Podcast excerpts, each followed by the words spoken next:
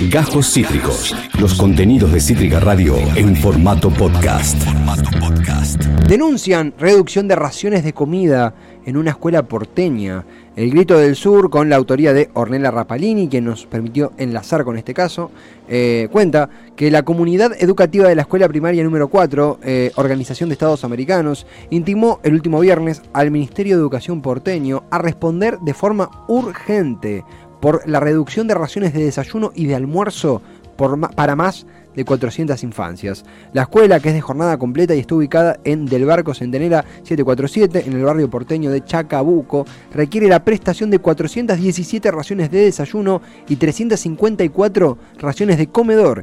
Y la empresa concesionaria CAO Alimentación envía solo 245 raciones de desayuno, casi 200 menos, y 230 de comedor, más de 100 menos de lo que se debería. Eh, todo esto desde el inicio del ciclo lectivo. Para hablar de, esto en profundidad, que tiene como principal centro de la, denuncia al Ministerio de Educación porteño, encabezado por Soledad Acuña, está del otro lado una madre vinculada a la escuela desde 2006, es miembro de la comunidad educativa de la escuela eh, primaria mencionada y es integrante de la comisión directiva de la cooperadora en dicha casa de estudios. Florencia, eh, Florencia, bien, Gugliel Motti, acá Esteban Checho en Cítrica, ¿cómo te va? Buenas tardes. ¿Puede ser que estés muteada, Florencia? O, no, acá me parece que no, ¿eh? ¿Ahora? Ahí perfecto. ¿Cómo te va, Florencia? Bienvenida. Gracias, un gusto. Lo mismo digo, Florencia. ¿Cómo eh, hemos llegado a este caso por eh, la cobertura de El Grito del Sur? Estos así reciben muchísimas menos viandas de las acordadas desde la concesionaria del Ministerio de, Educación porteño. ¿Esto es así? Exactamente, es así desde el comienzo de Florencia, en ese sentido, ¿cuál fue eh, la respuesta que obtuvieron desde el ministerio? ¿Hubo alguna interacción? ¿Cómo está esa, esa negociación?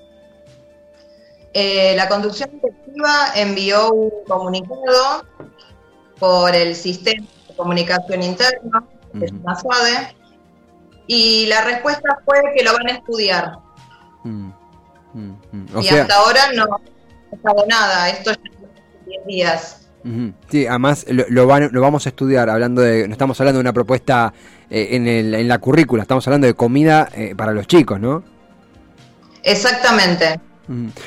casi la mitad se queda sin desayunar. perdón, casi la mitad de los chicos sin desayuno se queda. Sí, porque realidad es que el desayuno lo tienen que garantizar mm. para todos los niños y todas las niñas en las escuelas de jornada completa. Y esto no está sucediendo. ¿sí? Va más allá de si eh, se tramitan becas o no, si los niños y las niñas se quedan o no a almorzar en el comedor. Eh, hay otra cuestión. El desayuno es obligatorio que se lo den. Y el concesionario tiene que cumplir con eso y no está cumpliendo. Florencia, eh, es lo que vos decías, el desayuno es obligatorio, no está, no está tomando lugar en esta escuela. ¿Saben si, si es un caso eh, aislado, si es algo que se replica en otras escuelas? ¿Cómo pudieron hablar con otros pares de otros sitios? No, lamentablemente es algo que se repite en varias escuelas de la ciudad de Buenos Aires, de mm. distintas comunas, de distintos barrios, de distintos distritos. Mm. Eh, no es algo que nos pase exclusivamente a nosotros. Mm. Eh, lamentablemente esta situación, tal como yo le comentaba a Ornela, la periodista que me hizo la nota para el, el Grito del Sur. El grito del sur, gracias. Eh, esto no sucedió nunca. Siempre se les proveyó a todos los niños y a todas las niñas del desayuno y del almuerzo, más allá de que tuvieran o no tramitada la beca, que se fueran a comer a la casa o no, si un niño o una niña eventualmente se quedaba a comer en la escuela por un problema familiar que no lo podían retirar, se le daba la comida, eh, esto es la verdad, eh, tal como vos dijiste al comienzo de la nota, yo estoy dentro de esta escuela, de la comunidad desde, el 2006. Tengo tres hijos, ahora estoy cursando el sexto grado con mi hija más chica. Y nunca sucedió esto. Es algo inédito, porque más allá de que consuman o no la parte sólida de los desayunos en el momento del desayuno, ¿sí? el desayuno consta de dos partes, una parte sólida y una parte líquida. La parte sólida puede ser una barrita de cereal, un paquetito de cuatro galletitas, un muffin, eh, una pequeña pasta frola, viene todo individual. Y la parte líquida que en verano, o bueno, en esta época que todavía no cambió el menú, es eh, yogur bebible y leche chocolatada, tres días uno, dos días el otro, y cuando empieza a hacer más frío, cambian la leche chocolatada fría en general por té con leche o mate cocido con leche. Entonces, más allá de que los niños y las niñas consuman la parte sólida en el momento del desayuno, muchas veces la comida que está en el comedor no les gusta o resulta insuficiente, o bueno, están en época de crecimiento y tienen más hambre, entonces los docentes le dan el excedente de lo que no se haya comido en el desayuno para complementar y que los chicos no pasen hambre durante las ocho horas que están en la jornada escolar.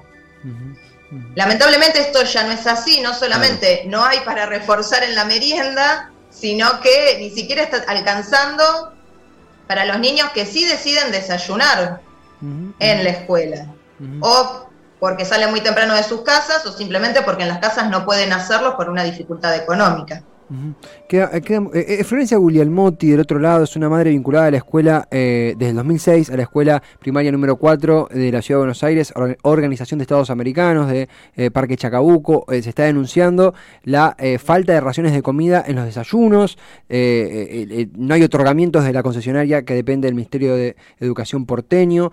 vos sabés, Florencia, que recién teníamos una nota con un, dirigente social del interior del país que contaba la situación de los merenderos, muy, muy, muy, muy delicada. Pero acá estamos hablando, digo, porque estamos en, provincia, ambas, estamos compartimos región prácticamente, eh, en este caso en la ciudad de Buenos Aires, tu caso, estamos hablando de la ciudad de Buenos Aires. Eh, eh, en ese sentido también vos mencionabas que no hay antecedente de esto que está ocurriendo, que es algo que, se ha ido profundizando a lo largo de, este año. ¿Cómo está la situación con, con los chicos, con los docentes? Porque imagino que también inevitablemente repercute en la calidad educativa, obviamente. ¿Cómo está el contexto en la escuela puertas adentro?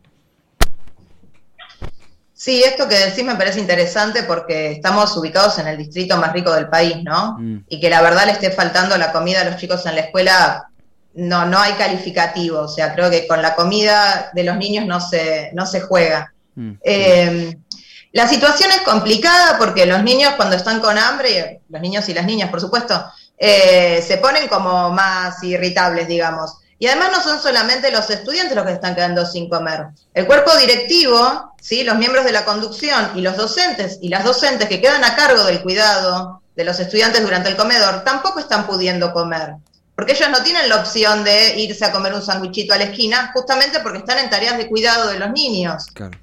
Entonces, también se están quedando sin comer. Están dividiendo las raciones, ¿sí? Para que todos puedan comer aunque sea algo, ¿no? Entonces también sucede que, si bien la institución es bastante grande, son muchos los estudiantes que se quedan a comer, como vos dijiste, 417 de los que se quedan a comer son más o menos 380, 385.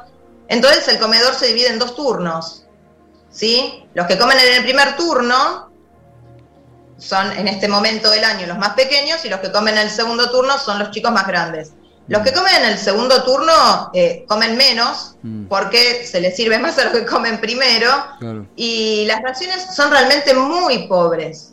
Mi hija particularmente va al comedor, eh, mis tres hijos se comieron siempre en el comedor, siempre hubo cuestiones de me gusta más esta comida o me gusta más la otra, pero la verdad es que la calidad de la comida y la cantidad de la comida ha bajado muchísimo en los últimos años. Totalmente, totalmente. Y algo que también eh, se mencionaba es que el comedor, el que mencionabas eh, Ornella en la nota, Ornella eh, Rapalini, que fue quien nos enlazó con, con, con vos, el comedor, por ahí alguien que no sé, que, no tiene hijos o que no está en el mundo escolar, no, no, no lo saltea. No es una elección el comedor. Muchos padres, madres, tutores que laburan todos los días, es la llave para poder dejar a sus hijos en la casa de estudio, en la escuela, donde tendrían que estar mejor que en la escuela. Eh, de, de, nuevo, no sé vos cómo lo sentís, pero justamente el comedor, que es un alivio para muchos padres que laburan todos los días al sol y sombra y dejan a sus hijos en la escuela, en su casa de estudios, con sus amigos, con sus docentes, termina siendo un, un problema por la falta de comida. Exactamente, mm. exactamente. Hay muchos padres que no podemos retirar a los chicos al mediodía mm. eh, por cuestiones laborales o por distancias también, porque el tiempo para comer tampoco es tanto. Eh, hay que recordar que, el adulto también tiene que pagar el viaje de ida y de vuelta al mediodía, más el viaje de ida y de vuelta cada vez a la entrada y a la salida. Entonces es un gasto extra. Eh, hay gente que opta por la vianda, algunas familias le envían viandas, pero esto también tiene una restricción porque la comida no se puede calentar, tampoco se puede guardar en heladera, entonces tienen que ser comidas que no se echen a perder rápidamente, que se puedan comer frías, digamos. hay una serie de complicaciones si uno no utiliza el servicio de comedor. También me parece importante rescatar en esto que está la posibilidad de pagar el comedor y también está la posibilidad de solicitar una beca. Mm. Las becas se solicitan a través de la página del gobierno de la ciudad y esto se habilita siempre en diciembre. Eh, personalmente tramité la beca en diciembre del 2021 y me confirmaron que recibieron la documentación, no que me otorgaron la beca, en marzo del 2022, cuando las clases empezaron el 17 de febrero. Es decir, que yo durante dos semanas mandé a mi hija al comedor sin saber si tenía la beca otorgada, qué porcentaje de beca o si iba a tener que pagar. Mm. Y te aclaro que el costo del comedor, solo del almuerzo, porque como dijimos antes, el desayuno es obligatorio que se lo den a todos los niños y a todas las niñas, mm. es de 310 pesos por día. Mm. Sí, termina siendo más de una luca por, por semana. Eh. Es muchísimo dinero para la comida que le están dando. Claro. ¿sí? Porque los pliegos, que los supuestamente los aprueban los nutricionistas, y esto se, aprueba, digamos, cuando se hacen las licitaciones y van cambiando los menús de acuerdo a la temperatura y demás, dicen algo, pero que después no es exactamente lo que dice. Por ejemplo, pollo con ensalada, no es pollo con ensalada, son alitas de pollo con ensalada. Lo que menos carne tiene. Exacto, no solamente lo que menos carne tiene y proporcionalmente más hueso, sino que en esa parte del pollo es donde se concentran todas las hormonas que le dan al pollo. Mm, mm, ¿sí? Que es lo menos saludable para los niños en edad de crecimiento. Después tenemos a las niñas que eh, se indisponen, tienen su primera, su menarca, a los 9 años, 10 años por el exceso de hormonas en la comida, por ejemplo. ¿Sí? Sí, sí, sí. Eh, por ejemplo, eh, la milanesa. Milanesa con puré o milanesa con ensalada. La milanesa no es como la hacemos en carne, en casa carne, la pasamos por huevo, le ponemos pan rallado y lo cocinamos. Es un reconstituido. Mm. Al igual que los medallones de, pollo, los medallones de verdura, los medallones de pescado, o sea, es comida que viene prefrita. Claro, claro, los famosos congelados.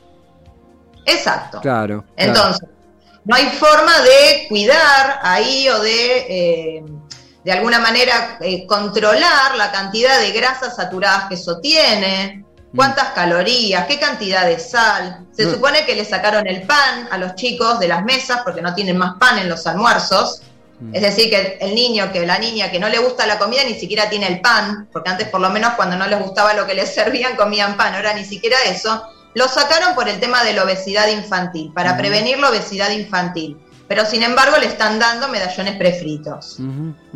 No, sí, es, realmente es, una, una logística eh, eh, tan hipócrita y danina, Florencia. Eh, a partir de la nota que fuertemente recomendamos, donde te entrevistan, denuncian reducción de denuncia reducción, digo bien, de raciones de comida en una escuela porteña, eh, eh, escrita por Ornella Rapalini en El Grito del Sur, comentando la situación de eh, la escuela a la cual pertenece, ¿verdad? Como madre vinculada a la escuela, Florencia Guglielmotti, quien está en pantalla. La escuela es la número 4 Organización de Estados Americanos de Parque Chacabuco.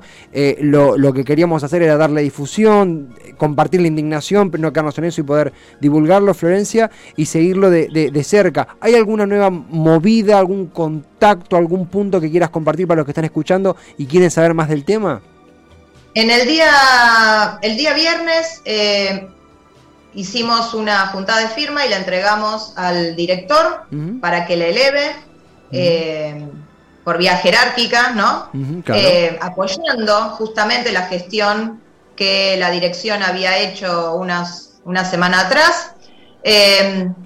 Estamos viendo también a través de la legislatura porteña pedidos de informes sobre cómo se están desempeñando en relación a, lo que licitaron las empresas en la ciudad de Buenos Aires. Eh, no hay mucho más, más que tratar de visibilizar. Eh, y por eso te, agradezco personalmente y en nombre de, la comunidad educativa no hay mucho más que podamos hacer, la verdad es esa. Eh, creo que el, personalmente creo que el problema viene desde la forma en que se plantean estas licitaciones, son licitaciones con un periodo muy breve para la presentación, con pliegos muy caros, eh, si mal no recuerdo los últimos pliegos eh, costaron alrededor de 900 mil pesos, o sea, casi un millón de pesos, que a diferencia de otras licitaciones que se realizan, ese dinero no se devuelve a la empresa que no gana. ¿Sí? Generalmente uno paga para poder participar y luego si no gana la licitación se le devuelve, se le reintegra ese dinero. Bueno, en este caso no. Entonces es como que se presentan siempre las mismas y estamos en manos de un pequeño grupo de empresas. ¿sí? Cuando estoy segura que debe haber mil empresas que pueden proveer este tipo de servicios dentro de la ciudad de Buenos Aires y alrededores. Entonces, eh, está complicado. Sé que hay algunos proyectos para modificarlos. Hay escuelas que han intentado gestionar desde las cooperadoras sus comedores y les han puesto mil millones de trabas. Eh, así que bueno, estamos a merced de lo que decida y de lo que quiera hacer el concesionario en connivencia con el Ministerio de Educación, ¿no? Porque no tenemos muchas más salidas. Eh, el compromiso de seguir divulgando, de seguir eh, eh, acercando, de seguir difundiendo, Florencia, el abrazo a vos, a todos los madres, padres, tutores, chicos, chicas involucrados y el compromiso de seguirlo de cerca. Gracias en serio por el tiempo y la claridad para explicarlo.